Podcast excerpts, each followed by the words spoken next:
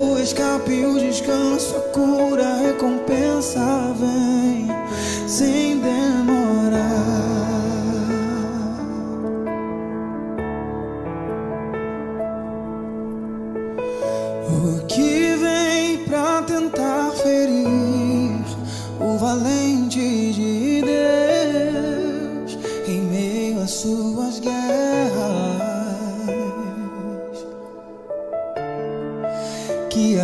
que é capaz de fazê-lo olhar para trás e querer desistir. Que terrível armadilha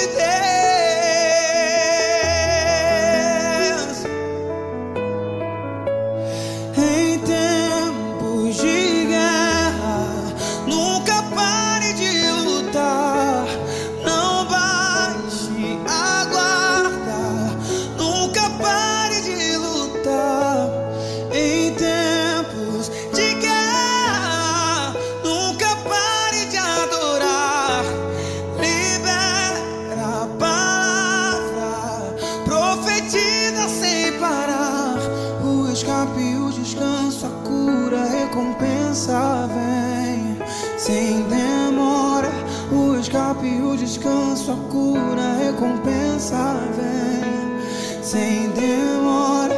O escape o descanso, a cura, a recompensa vem sem demora.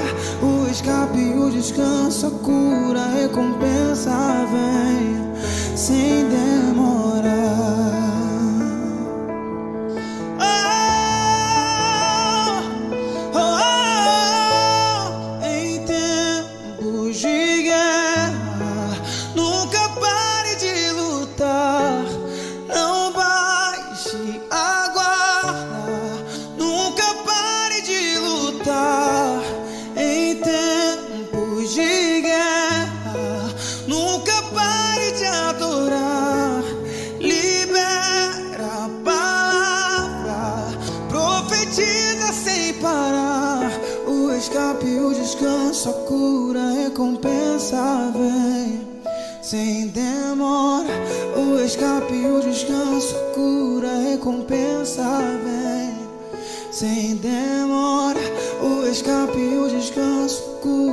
recompensa vem sem demora. O escape, o descanso, a cura, a recompensa vem.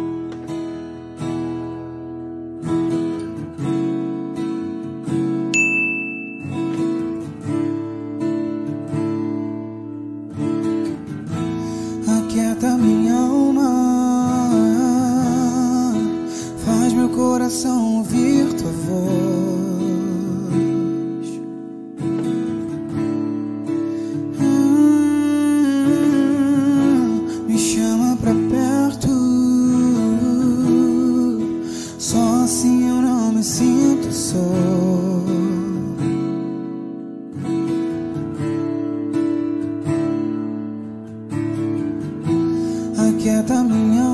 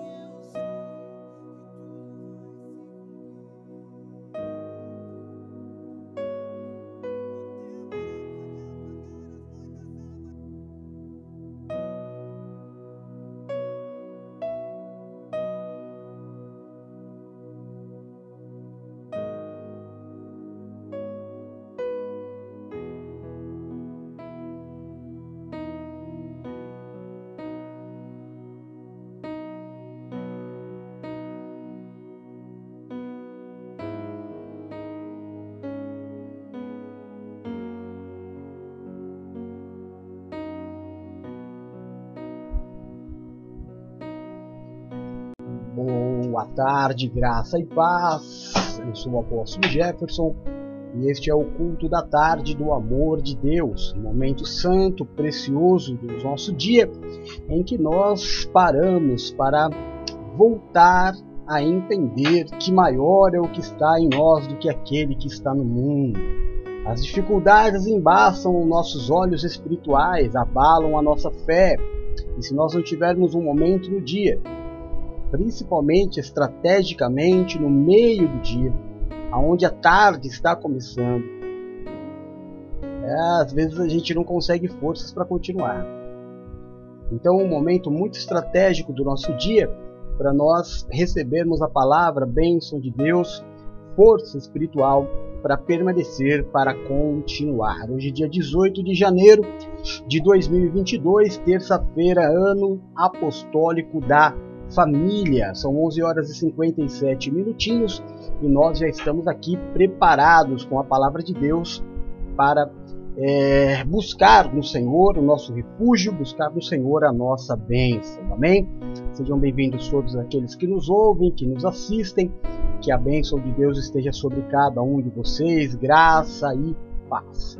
Bom, nós estamos vindo num culto de domingo é, em que nós falamos muito sobre o tempo em que estamos vivendo, em que para muitos é o final. É o que está descrito no livro do Apocalipse e também aquilo que Jesus Cristo disse que seria o final dos tempos. Pessoas avarentas, presunçosas, arrogantes, pessoas é, inimigas de Deus e amigas do mundo, pessoas ah, que odeiam com facilidade, que brigam com facilidade, mais dadas ao ódio do que dadas ao amor. E é assim que nós estamos encontrando estes dias. Né? Então, muitos acreditam, assim como eu, que nós estamos realmente chegando na reta final dos tempos para a volta de Jesus Cristo. Então a palavra é desperta tu que dormes. Nós não podemos observar, como no tempo de Noé, todo o povo sabia que uma arca estava sendo construída. Aqueles que não viam a arca, porque não moravam tão perto, tinham ouvido falar que um homem estava construindo uma arca, mas para eles aquilo nada queria dizer. É, e assim é os dias de hoje. Nós estamos enfrentando uma pandemia sem relatos de igualdade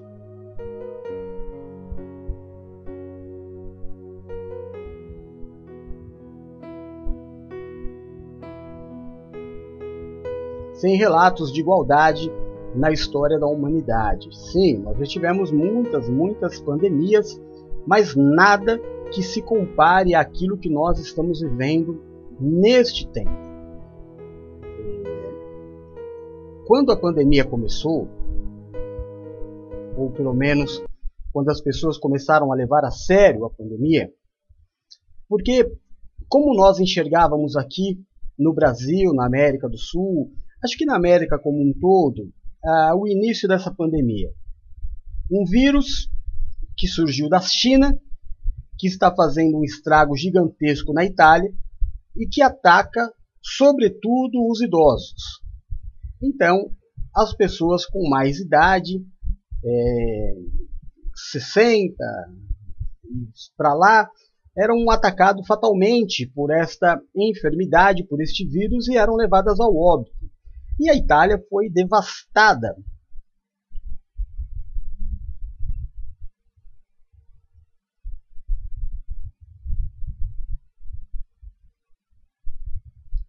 Por este vírus. E nós daqui enxergávamos exatamente isso, que era um vírus que estava atacando idosos na Itália, né? ou, ou na Europa. E de repente isso foi tomando uma proporção grande, grande, grande, maior e maior ainda, e nós acabamos que entrando num, num tempo de 600 mil mortes no país. Milhões e milhões de pessoas infectadas, alguns, graças a Deus, com sintomas muito leves, é, tidos como assintomáticos, Outros que sofreram muito foram curados e ficaram com sequelas para o resto da vida. As pessoas não sabiam exatamente o que era e como é, avançar em relação a esse vírus. Mas todo mundo dizia, diante de todo o trágico cenário que nos envolvia: depois de tudo isso, a humanidade estará melhor. Toda esta dor, toda esta morte vai fazer com que o ser humano é, amoleça o coração. Não. Não foi o que aconteceu. Nós temos visto, primeiro, uma grande destruição das famílias. A primeira base que foi, a o primeiro lugar que foi atacado foi a base, foi a família. Quando homens e mulheres tiveram que conviver durante todo o dia por causa do lockdown, e passaram a se conhecer um ao outro, passaram então a muitas famílias a se desfazer. Com isso, muitos filhos traumatizados, marcados, entristecidos para o resto da vida. Isso marcou, obviamente, a geração. Uma geração. As pessoas se tornaram, como a Vânia disse ontem, completamente sem paciência, Ninguém tem mais paciência com nada, absolutamente nada. Então, é, existe a doença, existe o vírus, existe a mortalidade, existe a sequela e existe a, o abalo social que essa pandemia trouxe em todo o mundo. E a família foi, obviamente, muito abalada por causa da pandemia e ainda é. Aqueles que não foram abalados por causa da separação, por causa da briga, foram abalados por causa da crise financeira, por não poder trabalhar e levar o dinheiro para casa. Muitas pessoas tiveram seu padrão de vida diminuído. Né? Ah, irmão, foi um tempo, está sendo um tempo muito difícil, até que chegou a vacina e todo mundo esperançoso. Agora vai, toma uma dose, não toma duas, porque duas é melhor. Duas não deu, toma três, quatro, toma cinco. E mesmo assim ninguém é impedido de pegar o vírus. E aquilo que estava controlado se descontrolou novamente. Nós voltamos hoje. Ontem à noite, meia-noite de ontem, os números eram do segundo pior dia da história da pandemia no país. É, nós não podemos olhar para isso, meu irmão, minha irmã, e dizer, nossa, é assim mesmo. Não, não é assim mesmo. Daqui a pouco está tudo bem. Não, daqui a pouco não está tudo bem. A gente já não trabalha como trabalhava antes. A gente já não passeia como passeava antes. É, muita coisa mudou e a gente, sabe, irmão, eu vou dar um exemplo aqui, um pouco bobo, mas eu, eu acho que cabe, sabe? Eu acho que cabe. Eu espero que você me entenda no exemplo que eu vou dar. No final da década de 90, do meio de 90 aos anos 2000, quando os computadores começaram a entrar definitivamente na nossa vida, os mais antigos eles tinham uma resistência muito grande em relação ao computador. Enquanto alguns estabelecimentos comerciais passaram a ter um computador e facilitando muito a sua vida. Outros, homens e mulheres mais experientes, mais antigos, com mais idade, diziam assim: Eu vivi a vida inteira sem isso, não vou precisar disso. Não dá. Hoje é impossível você ter qualquer negócio. Aliás, é impossível se ter vida se você não tiver a informática ao seu lado, seja no smartphone, seja num computador, seja aonde for. Então, aqueles que ficaram na expectativa de que ah, eu vivi a minha vida inteira assim, é, eu não vou me dobrar aos novos tempos, ah, não dá. Não, não dá. A mesma coisa está acontecendo agora. Algumas pessoas relutando como um peixe fora d'água em relação ao novo tempo. Assim como o exemplo que eu dei, dizendo, não, eu vivi a vida inteira sem. Ah, eu já passei por muita coisa. Sim, você passou por muita coisa, mas não por essa. Não exatamente por esta. Então, pessoas resistentes à vacina, não, eu não vou me vacinar. Religiosos dizendo, olha, é, vão colocar um chip, as pessoas vão ser marcadas. Meu irmão, Desde quando a gente nasce, a gente toma vacina de todo tipo. Não existe forma mais fácil de se marcar uma geração do que vacinando já logo na, na sua infância. Colocando esse produto em uma das vacinas obrigatórias, que ninguém nem sabe de onde veio. Eu dei o exemplo do Rodolfinho, que às vezes vai para o posto tomar vacina e volta com três picadas, quatro picadas, e a gente nem sabe ao certo quais foram todas as vacinas que ele tomou. Mas agora não, eu vou me tornar resistente porque as pessoas vão morrer se tomar a vacina. Não, as pessoas estão morrendo por causa do vírus. A vacina é uma esperança. Então a gente não pode, irmão, desperta, desperta tu que dormes. Eu não posso olhar que uma arca está sendo construída e dizer não, está tudo bem. O que que está tudo bem? O que que está como em 2018? O que na sua vida está como 2019? Nada. No momento em que nós liberamos, ontem eu estava conversando na oração da virada, naquele bate-papo que a gente faz antes da oração, eu estava com o G1 aberto.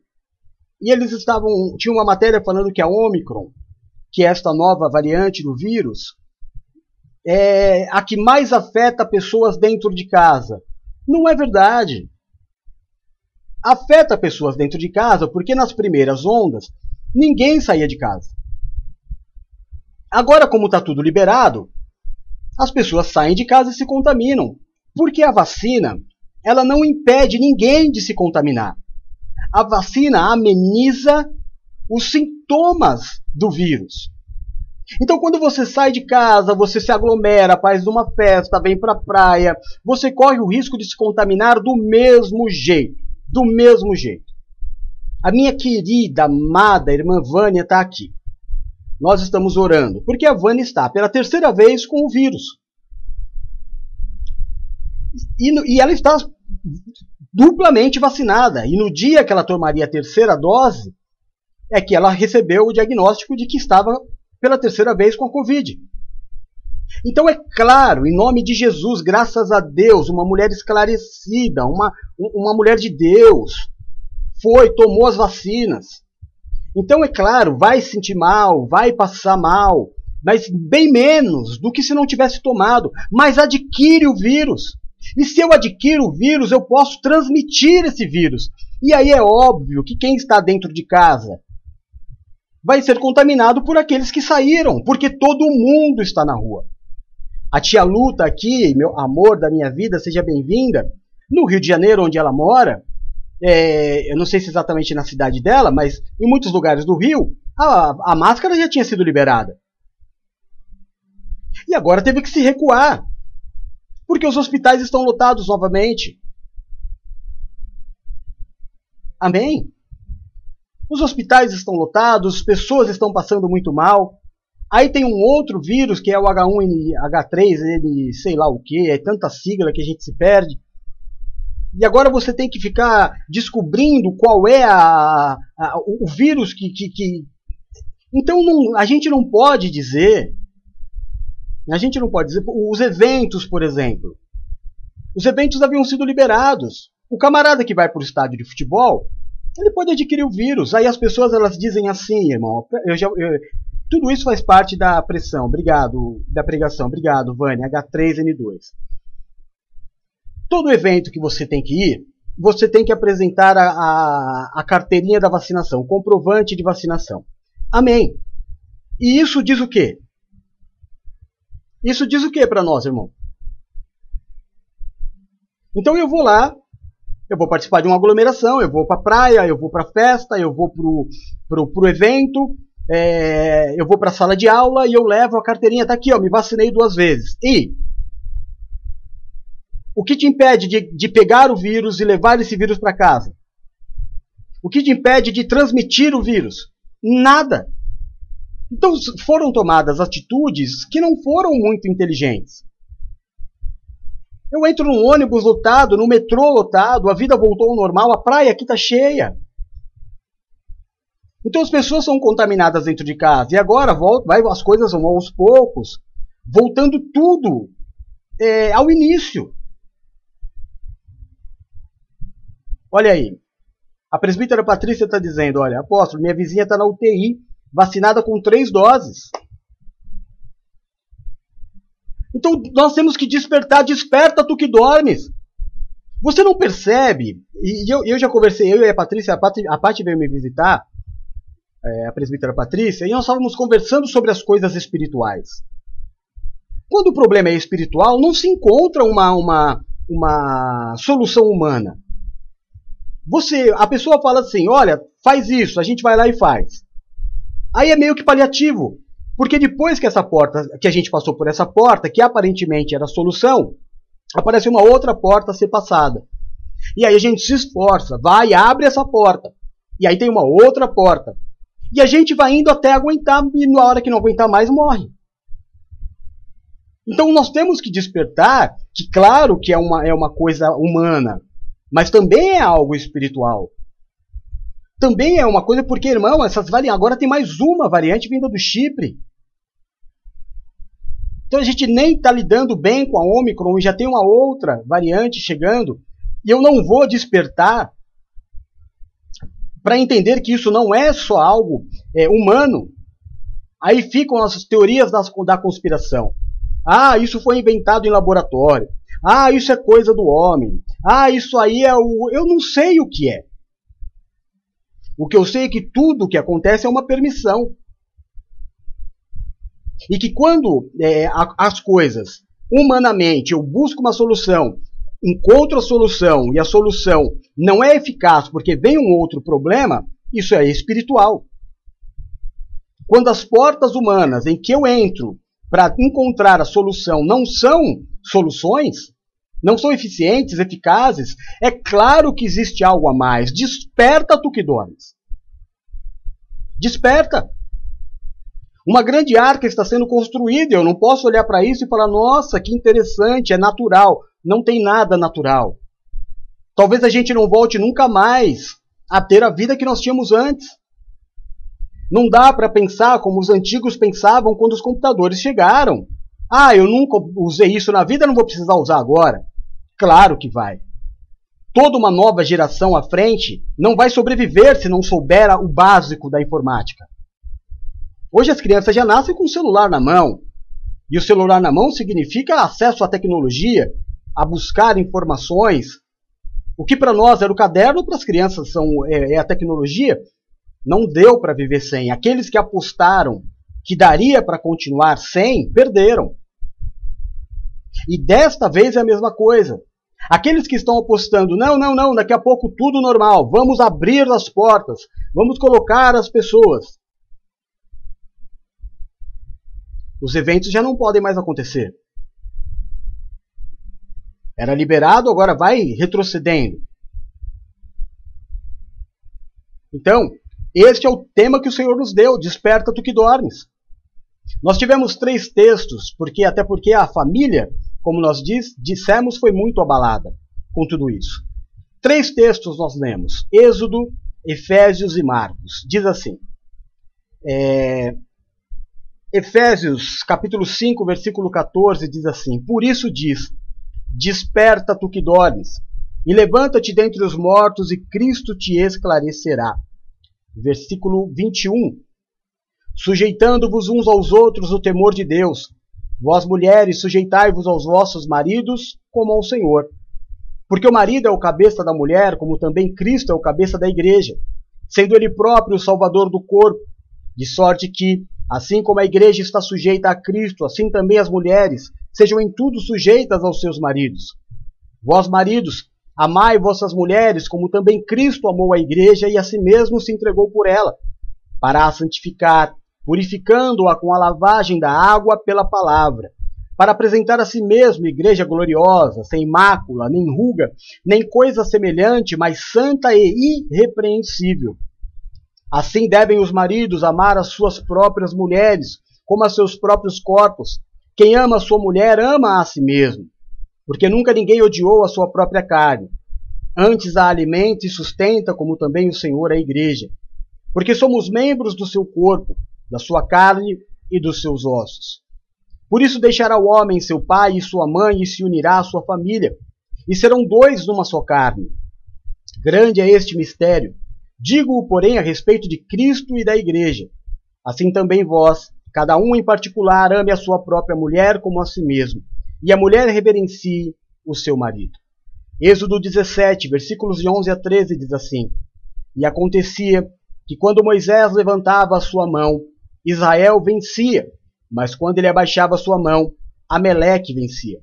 Porém as mãos de Moisés eram pesadas, por isso tomaram uma pedra e a colocaram debaixo dele para que ele se assentasse. Arão e Ur seguravam as suas mãos, um de um lado e outro do outro. Assim ficavam as mãos de Moisés estendidas, até que o sol se pôs. E assim Josué desfez a Ameleque e a seu povo ao fio da espada. E o último texto, Marcos capítulo 10, diz assim: Jesus os chamou e disse: Vocês sabem que aqueles que são considerados governantes das nações as dominam e as pessoas importantes exercem poder sobre elas. Não será assim entre vocês, ao contrário. Quem quiser tornar-se importante entre vocês deverá ser servo, e quem quiser ser primeiro deverá ser escravo de todos, pois nem mesmo o filho do homem veio para ser servido, mas para servir e dar a sua vida em resgate a muitos. Amém? Então, este foi o texto base do Desperta tu que dormes. Por que, apóstolo, esse texto? Porque a força do homem está na família. E tudo o que o, inimigo tenta fazer é tirar o homem da família. É desestabilizar a família. É desestruturar a família. Porque desta forma o homem se sente enfraquecido. A Bíblia é um livro da família. De Gênesis até Apocalipse. O Antigo Testamento, que é o livro dos judeus, o livro dos hebreus, conta histórias familiares. História de mulheres estéreis, de maridos é, que faziam de tudo para suas mulheres serem férteis, histórias de traição, histórias de filhos que nasceram de forma milagrosa, como Samuel de Ana, histórias de casamentos milagrosos, de homens que deram a sua vida por um casamento, como Jacó em relação a, a Raquel. Amém? História de irmãos, história de pais e filhos. É isso que a Bíblia diz. Família. O Novo Testamento é a mesma coisa. Jesus é o cabeça do quê? Do lar. Jesus é o cabeça do lar. Constituiu o homem para ser esta estrutura, para ser o sacerdote do lar. Não, não é o, o patrão da casa, é o chefe, é o sacerdote, é o camarada que ora, que sustenta, é o camarada que vai à frente, é o camarada que luta, que dá a sua vida pela família. Este é o marido. A mulher, é, eu, eu, disse no culto né, de domingo, um, um, um ditado muito antigo que a gente sempre ouviu: atrás de todo homem existe uma grande mulher. Verdade. Não existe um grande homem que não tenha por trás de si uma grande mulher. A mulher foi feita para isso. Foi criada por Deus para ser o apoio do homem. O homem não chega a lugar nenhum se não tiver atrás de si uma apoiadora. Se não tiver alguém que vai incentivá-lo, empurrá-lo, é, conduzi-lo. Algumas mulheres na igreja dizem que se o homem é o cabeça, a mulher é o pescoço, que direciona a cabeça para onde ela deve ir. E é uma verdade. A sabedoria da mulher, a sensibilidade da mulher, conduz o marido a ser bem-sucedido. Conduz o marido a ser o sacerdote da família. A grande luta deste tempo, a grande luta deste século, foi é, a vitória que o inimigo teve em colocar a inimizade entre o homem e a mulher. Em tirar a mulher da condição, da criação que Deus fez, e colocá-la num grau de competitividade com o homem. Eu não digo isso no mundo, porque mulher não foi feita para ser submissa a homem nenhum. Mulher e homem, a Bíblia diz, são exatamente iguais. Amém? Mas falando de família, quando a mulher ela decide se casar, num padrão cristão, e é importante dizer isso, é importante dizer isso porque não existem só famílias cristãs. Existem outros padrões de família. Existem vários padrões, inclusive na época de Jesus. Por que, que nós dizemos que o padrão cristão de família? Porque foi a família que a forma de família que Deus escolheu para Jesus e João Batista. Foi a forma que Deus escolheu desde o povo hebreu até os nossos dias. Vejam os textos.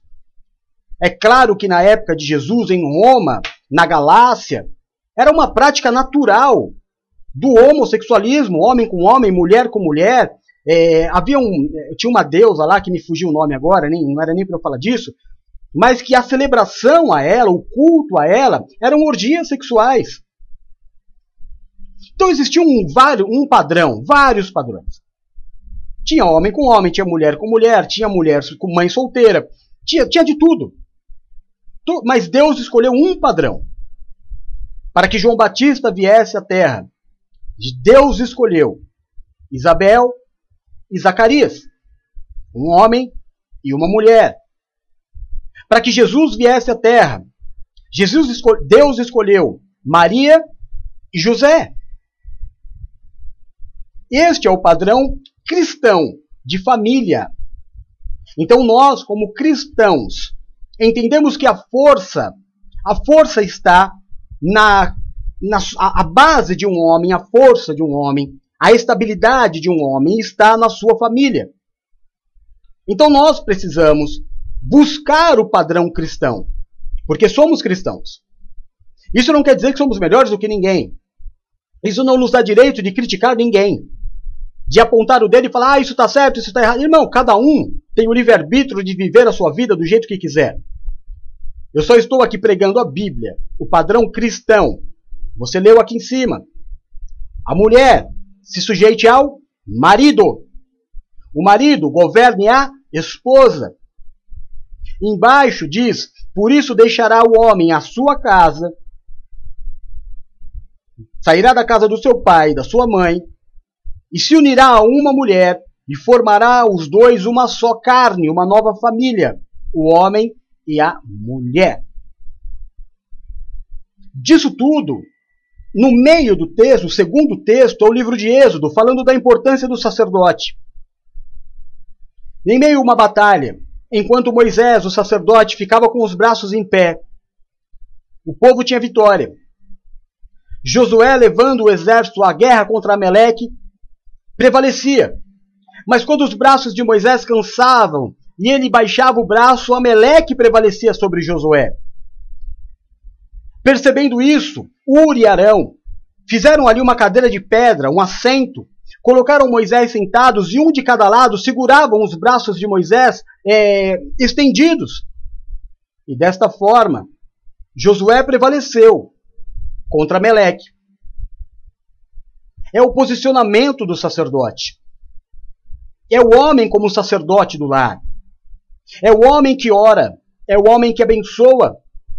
Existem livros lindos. Mãe que ora. O poder da oração da esposa. E, e Mãe que ora. Vários livros verdadeiros. Mas a oração do marido. O marido convertido que serve a Deus, que abençoa os filhos, que abençoa a esposa, que abençoa o lar. Isso traz uma força, uma estabilidade, isso traz paz. Mesmo em meio à guerra, mesmo em meio à dificuldade, então a nossa luta, nós precisamos despertar para um tempo de família. 2022 é o ano apostólico da família. Ano apostólico da família significa que nós receberemos a bênção da família, a fertilidade, a bênção nos filhos, a bênção do relacionamento marido e mulher. Muitas e muitas promessas. Amém, irmão? No último texto do livro de Marcos, o Senhor fala sobre servidão. Porque muitas. É, eu quero voltar nesse texto antes de partir para o final. Deus fez primeiro o homem, depois Deus fez a mulher. Deus fez a mulher casada. Deus não fez a mulher solteira. Deus fez Adão solteiro. Adão desejou uma mulher e Deus fez a ele uma ajudadora. A mulher não nasce esposa. A mulher nasce livre. Porque se a mulher veio ao mundo através da costela de um homem, todo homem nasce através de uma mulher. Então é igual. É igualdade. Ninguém é superior a ninguém. Homem e mulher são iguais. Mas, e outra coisa, ninguém é obrigado a se casar. Ninguém da igreja é obrigado, ah, eu sou cristão, preciso casar. Não, você não precisa casar. Mas se há um dom em você, se há uma, uma preparação, um desejo, um sonho. Algumas mulheres têm sonho de ser mãe, Outras mulheres não querem ser mãe. É um desejo natural e não há problema nenhum nisso. Ah, mas lá no início diz crescei-vos e multiplicai-vos. Sim, irmão. Isso foi dito lá no, no, no início. Então, vamos falar aqui do, do, da nossa realidade. Né? Hoje, vamos falar de Brasil, vamos falar de, de, de, de crise, de situação econômica, política, é, de, de todo um cenário do, do Brasil. Então você nasce, você não nasce casado, e você tem o direito de servir a Cristo, ser cristã e não casar. Porém, todavia, contudo, quando eu desejo me casar numa família cristã, é porque eu escolhi um homem que merece a minha submissão. Por isso eu vou até uma igreja. Por isso eu consagro as minhas alianças. Porque não é simplesmente uma união entre um homem e uma mulher, é uma família cristã. A bênção de Deus está aqui. A mulher então diz: Encontrei um homem ao qual eu me submeterei. É uma escolha dela. Ninguém obriga uma mulher a se casar. Ninguém obriga um homem a se casar. Em casado, o padrão cristão, independente. Porque, irmão, é, eu estava vendo hoje, estava estudando algumas coisas, e é o que eu disse. Ninguém te obriga a, a, a casar, você é livre. Agora, eu vou peitar a Deus dizendo eu vou me casar, porém a minha família vai ser do meu jeito. Pode ser. Só não intitule a sua família como uma família cristã. Básico. Livre-arbítrio. Porque há uma conduta. Porque há uma submissão. Há, existem regras a serem cumpridas em toda a sociedade. Inclusive no relacionamento do homem para com Cristo. Dentro da instituição família, sim, a mulher escolhe um homem ao qual ela vai servir. Ela escolhe um homem ao qual ela vai trabalhar para que ele dê certo na vida, para que ele seja o sacerdote. Neste momento, aparece a igreja. É neste momento que a igreja torna-se fundamental na vida do cristão. Porque eu preciso, eu preciso de um lugar aonde a minha família possa congregar. Este lugar pode ser a minha casa. Este lugar pode ser a praça. Este lugar pode ser a praia. Desde que eu esteja no, diante de um sacerdote, na reunião dos justos, aonde a igreja se forma a igreja. Porque a Bíblia diz que é na comunhão dos justos que Deus ordena a sua bênção. Então eu preciso de um lugar para congregar, foi o que nós ministramos ontem. Eu preciso lutar pela igreja. Porque a igreja é o corpo de Cristo. Porque a igreja é o sonho de Cristo para o homem. Jesus morreu e fundamentou a igreja através dos apóstolos. Então eu digo, ah, eu sou cristão, mas eu não tenho igreja. Eu sou cristão, mas eu não tenho comunhão. Por que, que você não tem comunhão, irmão? Ah, porque eu não gosto de sair de casa. Porque agora você precisa sair de casa? Você não está em comunhão agora? Você não está agora num ambiente de igreja? Sabe, você precisa acabar com as suas desculpas. Hoje, você, ah, apóstolo, mas a igreja é pela internet, meu irmão, você pode se adaptar a um novo tempo. Você precisa se adaptar a um novo tempo. Porque, claro, é, nós estamos fazendo pequenas reuniões físicas. Nós temos o Bispo Primaz aí em São Paulo, que tem reunido as pessoas, em, na, hoje, se eu não me engano, vai ser na casa da Bispa, da Bispa Nina amanhã. Um pequeno grupo de pessoas se reúne. E ali tem um tempo de estar próximos, homens e mulheres, e sacerdote ministrando a palavra. É muito gostoso, mas eu tenho que me adaptar a um novo tempo. E eu não sei por quanto tempo. A igreja virtual vai fazer parte da minha vida. E outras coisas, porque não só a igreja é virtual, o meu trabalho agora é home office. O meu trabalho agora é virtual. O meu estudo é virtual. A minha filha, ela estudou praticamente o ano inteiro pela internet. Ah, mas não vale, precisa estar no ambiente físico da escola. É o ideal, irmão. Claro que é o ideal mas não pôde ser. Então chegou no mês de dezembro, ela teve algumas aulas é, presenciais, depois de vacinado e tudo. Mas tudo está se tornando desse jeito, então eu preciso me adaptar. E é uma ótima estratégia para que eu coloque o meu celular, ou como a, a, a Raquelzinha fez na virada, colocou lá na televisão e todo mundo sendo abençoado pela palavra, recebendo a palavra profética do ano de 2022. Olha que tempo maravilhoso! Será? Será que meu irmão Alex iria até a igreja física? Será que Jonathan ia até a igreja física? Será que num dia de virada de ano, onde está todo mundo correndo e tem festa, tem celebração e tem ceia para fazer, será que o marido, a esposa, teria um tempo de ir até um culto? E eu teria que escolher entre fazer o culto e estar com a família. E sempre gera aquele mal-estar. Neste novo tempo, a igreja está na, onde eu estou. No meu celular, na minha televisão, dentro da minha casa.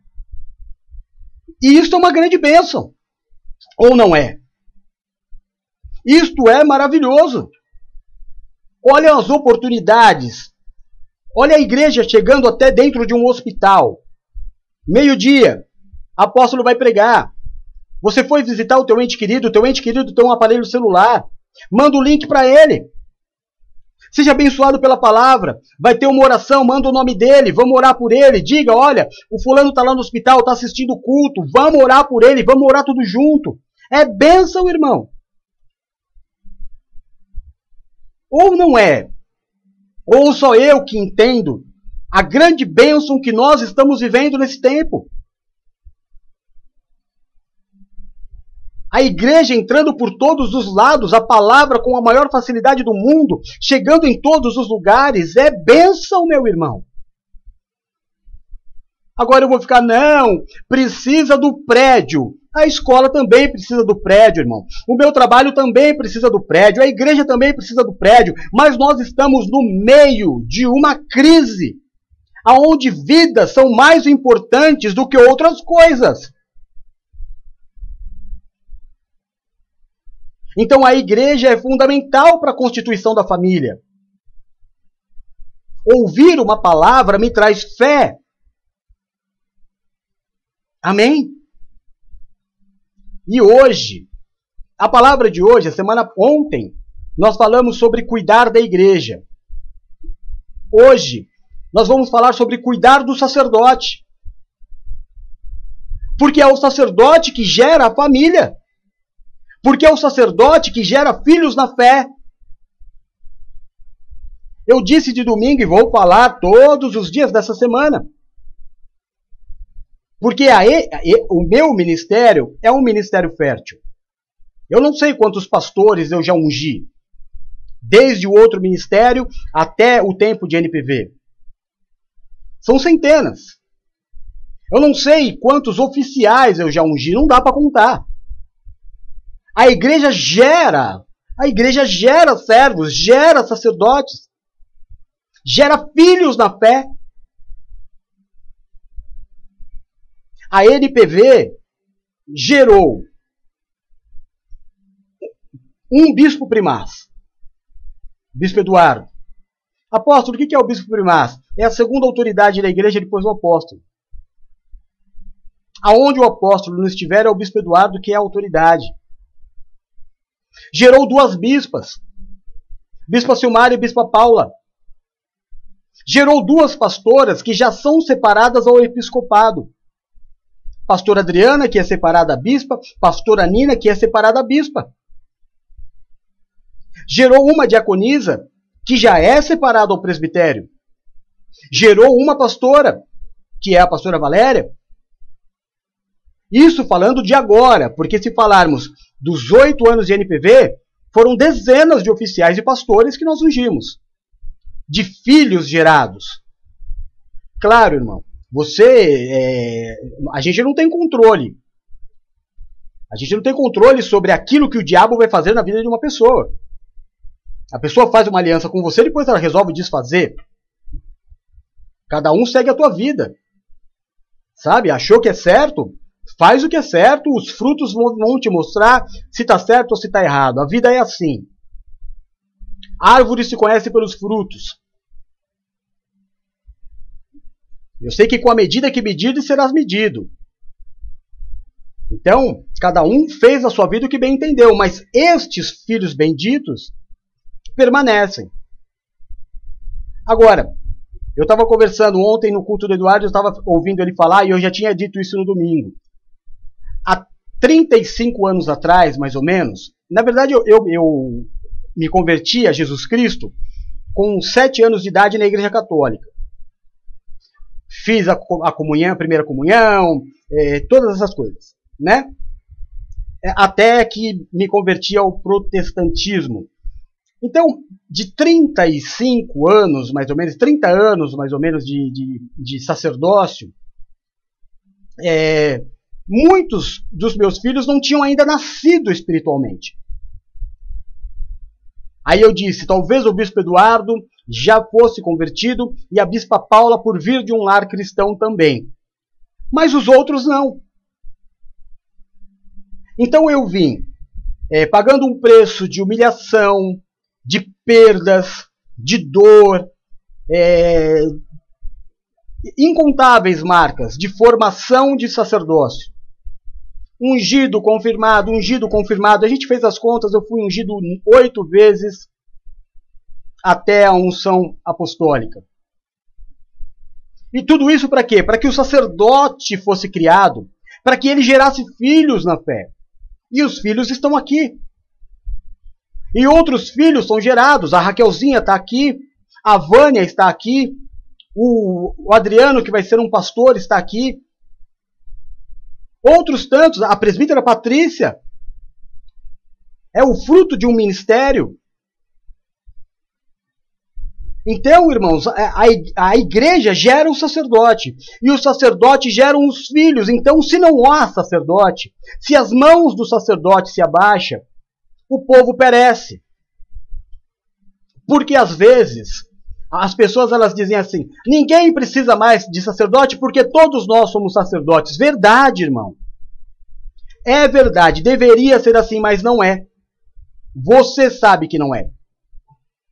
Você não faz as orações que você sabe que deveria fazer. Você não toma as medidas espirituais que você sabe que deveria tomar. Então é necessário que esteja alguém cuidando disso para você. Por isso Deus constituiu a igreja com apóstolo, bispo, pastor, presbítero e diácono. Autoridades espirituais que cuidem da minha vida. Porque eu, como sacerdote, é, não vou priorizar. Então tem dia que eu não tenho tempo para assistir o culto. Tem dia que eu não tenho tempo para fazer a oração da virada. Mas mesmo que eu não fizer, tem alguém que está lá orando por mim. Mesmo que eu não fizer, tem alguém que está lá intercedendo por mim. Se a mão do sacerdote, biblicamente, está de pé, a minha vida, ela tem vitórias. Ou não foi isso que a gente acabou de ler? Então cada um cuida do seu sacerdote, a Igreja Católica cuida do Papa, cuida dos bispos, cada comunidade cuida do seu padre. Os protestantes evangélicos cuidam dos seus pastores, cuidam dos seus bispos, cuidam dos seus apóstolos. Os espíritas cuidam da sua, dos seus líderes, dos seus pais espirituais. Claro que sim. Porque deles é gerada toda a fé, porque deles é gerada a continuidade. Então a palavra de hoje, no Desperta Tu que Dormes, é meu papel sim, cuidar do sacerdote para que ele continue dando vida, para que ele continue gerando vidas. Vamos ler o texto de 1 Timóteo, capítulo 1. O apóstolo Paulo diz assim: Paulo, apóstolo de Jesus Cristo, segundo o mandado de Deus, nosso Salvador e do Senhor Jesus Cristo, esperança nossa. A Timóteo, meu verdadeiro filho na fé, graça, misericórdia e paz da parte de Deus, nosso Pai, e da de Cristo Jesus, nosso Senhor. Amém? Tá claro? O apóstolo Paulo foi claro. O sacerdote gera filhos. Que vai gerar filhos. Que vai abençoar a casa. Que vai aprender a se posicionar. Eu não posso ter uma vida, irmão, de deixa a vida me levar, a vida leva eu. Eu não posso ter uma vida de que eu ligo automático e bora lá. Ou ser um místico que fica acreditando em destino. Ah, o que tem que acontecer vai acontecer. Como é que é, irmão? Como é que é? Me explica isso aí.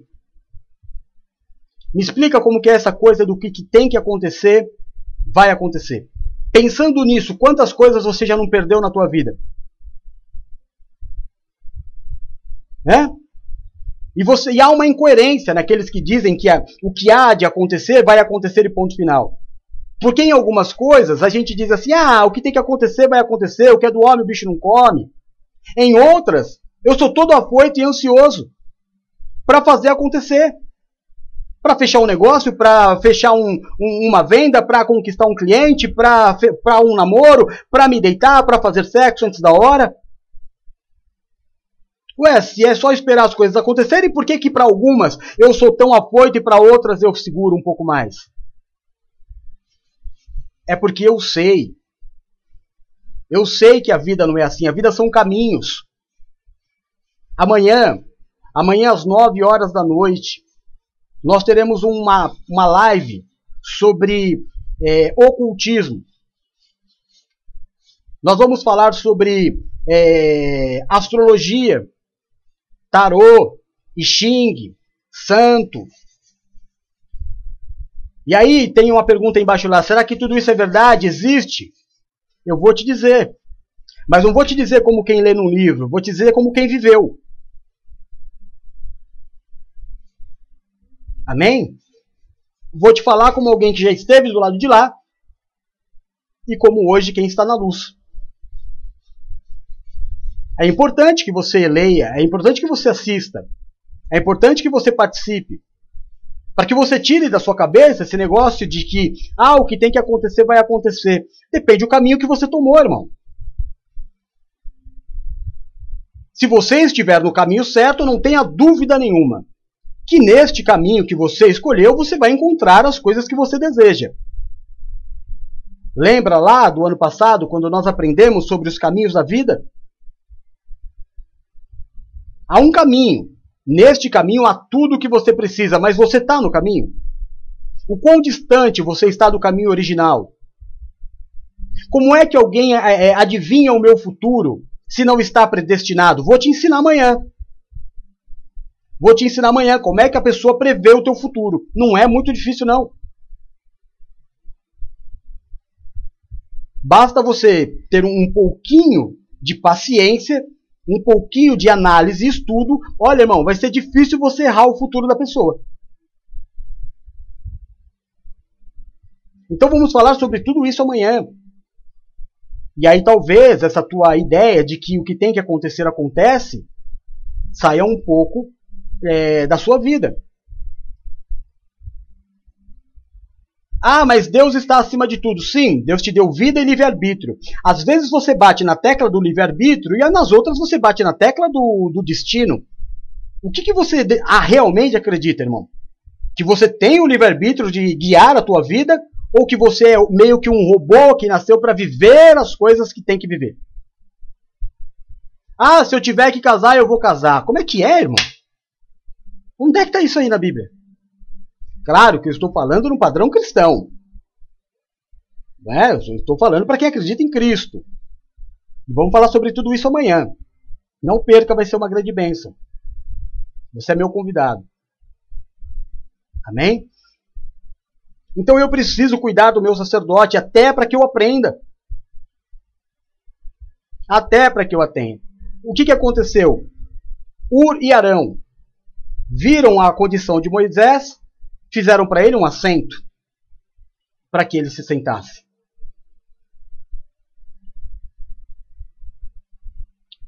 Perceberam que a mão dele estava cansando e trataram de assegurar a mão dele.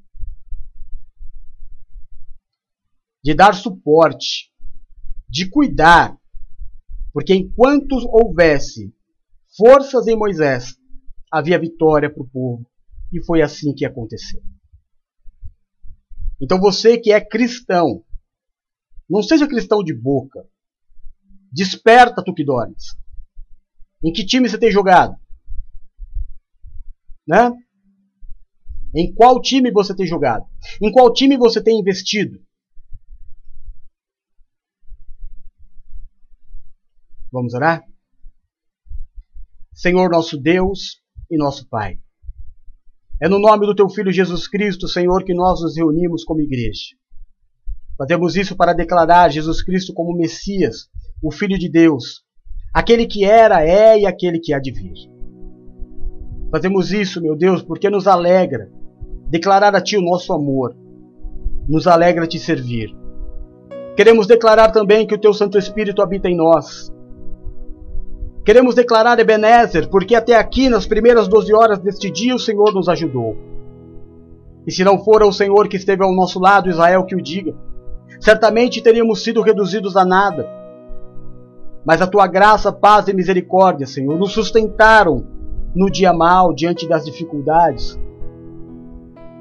Por isso, meu Deus, consagramos a Ti as demais horas deste dia, clamando ao Senhor misericórdia, perdoa os nossos pecados, ó Deus assim como nós perdoamos a aqueles que pecaram contra nós. Tira, eu te peço, de sobre nós o julgo, a acusação, o peso, a maldição causada pelo pecado e nos habilita a vivermos a sua vontade boa, perfeita e agradável. Que o Senhor seja o grande diferencial nas nossas vidas nas próximas horas deste dia. Que o Senhor seja o nosso escudo e a nossa fortaleza. O socorro bem presente na hora da nossa angústia que caiam mil ao nosso lado, dez mil à nossa direita, mas que nós não sejamos atingidos porque aos teus anjos o Senhor dará ordem ao nosso respeito para nos livrar e nos guardar. Livra-nos, Senhor, daquilo que é mal, daquilo que é mortal. Nos permite habitar no esconderijo do Altíssimo à sombra do Onipotente. Nos coloca debaixo das tuas asas e nós estaremos seguros. Senhor Jesus, aonde chegar nesta tarde o som da minha voz, a imagem deste culto eu te peço. Toca, cura, restaura e liberta. Levanta o cansado, o abatido e o prostrado, faz obra de milagres. Olha pelos teus filhos, meu Deus, que precisam e clamam nesta tarde por uma cura. Deus de amor, eu intercedo juntamente com a igreja pelo marido da presbítera Patrícia, faz obra de milagres, ó oh Deus. O Senhor é poderoso para fazer infinitamente mais do que aquilo que nós podemos pensar, pedir e até imaginar. Deus de amor, eu clamo pela mãe da Priscila, Pai. Oh meu Deus, alivia deste câncer, cura. Em nome de Jesus eu te peço, Senhor. Tem misericórdia. Ouve as orações da tua filha. Em nome de Jesus. Em nome de Jesus. Eu clamo a ti, meu Deus, pela vida da minha amada irmã Vânia. Sustenta nas tuas mãos, Pai. Tira dela todo o mal-estar, tira dela todo o sintoma. Em nome de Jesus Cristo, meu Deus, cura tua filha pelo amor que o Senhor tem por este ministério, pela minha vida. Eu clamo pela cura, meu Deus, da garganta da presbítera, da presbítera Lu, do seu marido. Pela tosse, meu Deus, que está já com o bispo há tantos dias. Clamo, meu Deus, pela vida do meu sogro. Glorifico o teu nome, meu Deus, pelas cirurgias feitas pela minha prima Silvana. Bendito seja o Senhor que cuidou dela. Em nome de Jesus, Pai. Se houver no nosso meio algum enfermo, se houver no nosso meio alguém, meu Deus, precisando do alívio de uma dor, visita porque o teu nome é Jeová Rapá, visita os hospitais. Visita, meu Deus, a este teu filho que o remédio não tem feito efeito. Meu Deus, nós te pedimos, nós clamamos pela tua misericórdia. Porque existem coisas que aos homens são impossíveis, mas nada é impossível ao Senhor. Cura, Pai. Cura cada um dos teus filhos. Nos guarda, meu Deus, da malignidade deste vírus. Protege a tua igreja. Eu oro, meu Deus, pedindo a tua bênção sobre os dizimistas, Pai. Abra as janelas do céu sobre a vida dos teus filhos que mantêm esta obra que sustentam esta obra, Senhor. Meu Deus, da semente ao que semeia, com a medida com a qual eles têm medido esta obra, meça a vida deles também. Que não falte na vida dos teus filhos nem o grande nem o pequeno, mas que todas as suas necessidades sejam supridas por ti, eu te peço em nome de Jesus. Olha por aqueles que estão de luto, olha pelos depressivos, pelos ansiosos, Senhor. Olha por aqueles que estão tomados, meu Deus, pela síndrome do pânico, se sentindo sozinhos e abandonados. Derrama do teu Espírito Santo consolador sobre cada um deles. Aleluia. Abençoa, meu Deus, nesta tarde, a minha casa, a igreja. Abençoa a vida dos meus irmãos. Deus de amor, eu peço que nesta tarde, Pai, Abençoa, guarda, protege e livra de todo mal a minha esposa Valéria, minha filhinha Bruna, o meu filho Rodolfo. Abençoa, guarda, protege e livra de todo mal a Bispa Paula, a Bispa Silmar, o Bispo Edu, a Bispa Nina, a Bispa Adriana, a Presbítera Luciana. Abençoa, guarda, protege e livra de todo mal a minha mana Vânia, a sua casa e a sua família. Abençoa, guarda, protege livra de todo mal a tia Lu, a sua casa e toda a sua família. Abençoa, guarda, protege livra de todo mal a presbítera Patrícia, o seu marido, Senhor. Os seus filhos, os seus netos, os seus pais. Em nome de Jesus, abençoa a Raquel, a Geisa, a Laura, o Alex, o Jonathan, Senhor. Cobre esta família, meu Deus, com o teu amor. Em nome de Jesus. Abençoa, guarda, protege e livra de todo mal Adriano, a sua casa e toda a sua família. Abençoa a Helena, a sua casa, toda a sua família. A Renata, o Robert, a sua casa, toda a sua família, Senhor. Em nome de Jesus. Neste mural de fotos eu coloco as minhas mãos sacerdotais. Abençoando a fé dos teus filhos em enviar cada uma destas fotos cada vida aqui representada. Eu te peço, meu Deus, visita com o teu poder. Abençoa, guarda-os, protege-os e livra-os do mal. Derrama sobre este quadro, Pai, o óleo da tua unção. Este óleo para todo julgo.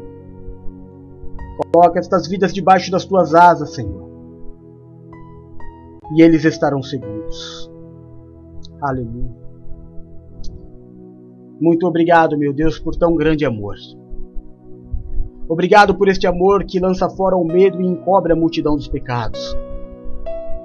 Obrigado porque um menino nos nasceu e um filho se nos deu. E o seu nome será maravilhoso conselheiro, Deus forte, Pai da eternidade, o príncipe da paz. Porque certamente o Senhor levou sobre si as nossas dores e as nossas enfermidades. Foi transpassado pelas nossas transgressões e por suas pisaduras nós fomos sarados. O Senhor é o nosso pastor e nada nos faltará. Agindo o Senhor na nossa vida, ninguém impedirá. Nós tudo podemos em Ti que nos fortalece, porque o nosso Deus, Ele é fiel. Que esta oração, que este culto suba ao Seu trono como o cheiro de um incenso agradável. Seja dado a Ti sempre, Senhor, a honra, a glória, o louvor, o domínio e a majestade. Nós oramos no nome santo e poderoso do nosso Senhor e Salvador Jesus Cristo. Amém e amém. Graças a Deus.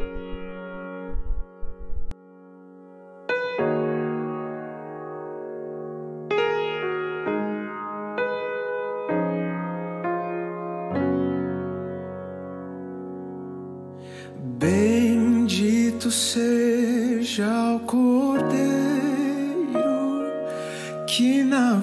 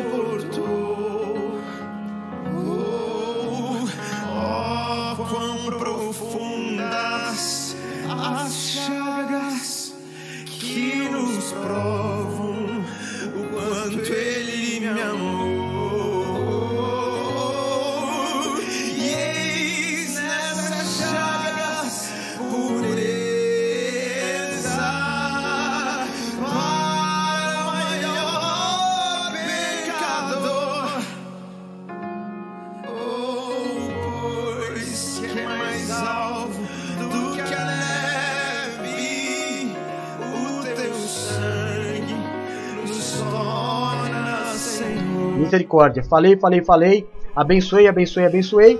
E tava tudo sem som. Eita, aleluia! Eu abençoei a tua vida. E estou te convidando para hoje, 9 horas da noite, culto de milagres. Eu disse que o milagre não acontece porque você entregou uma oferta financeira. O milagre não acontece porque fulano falou. O milagre não acontece porque você pagou uma penitência. O milagre acontece pela fé. Amém? E o que nos causa fé? A Bíblia diz que a fé vem por ouvir e ouvir a palavra de Deus. Então, o culto de hoje, às nove horas, é um culto onde há cura, é um culto onde há respostas, é um culto onde Deus fala ao teu coração. Então, largue tudo, não assista a reprise, assista ao vivo, porque é neste, neste mover de fé que a tua cura virá, que a tua resposta virá. Porque a fé é a certeza daquilo que os nossos olhos não veem. Amém?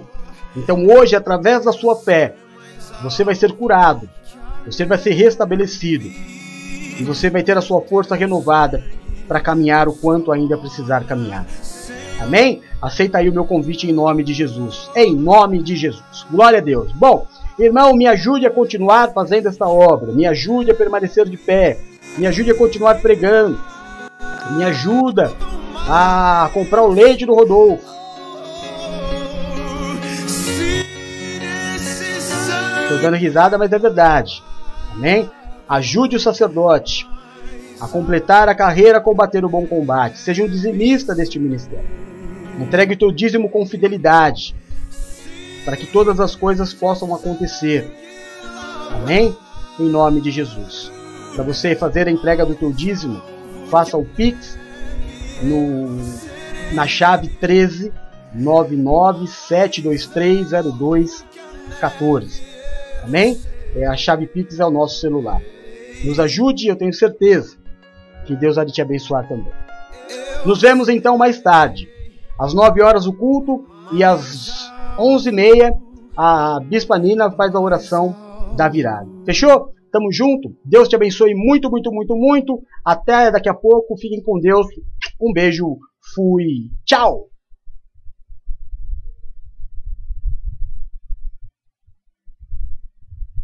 Deus a bênção meu lar.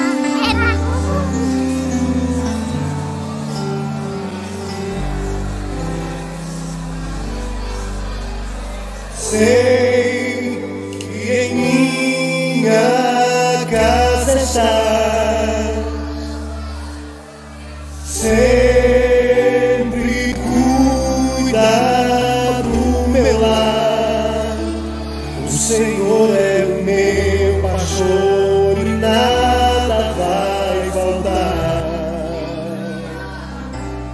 Pois sei que tu és fiel, tu és fiel a mim.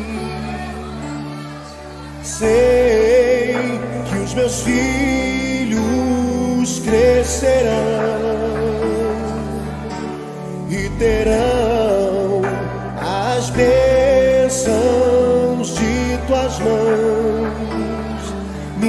descendência vai a ti obedecer e frutificarão. Pela fé eu posso ver Deus da família abençoe o meu lar. da família, vem minha casa edificar, faça morada eterna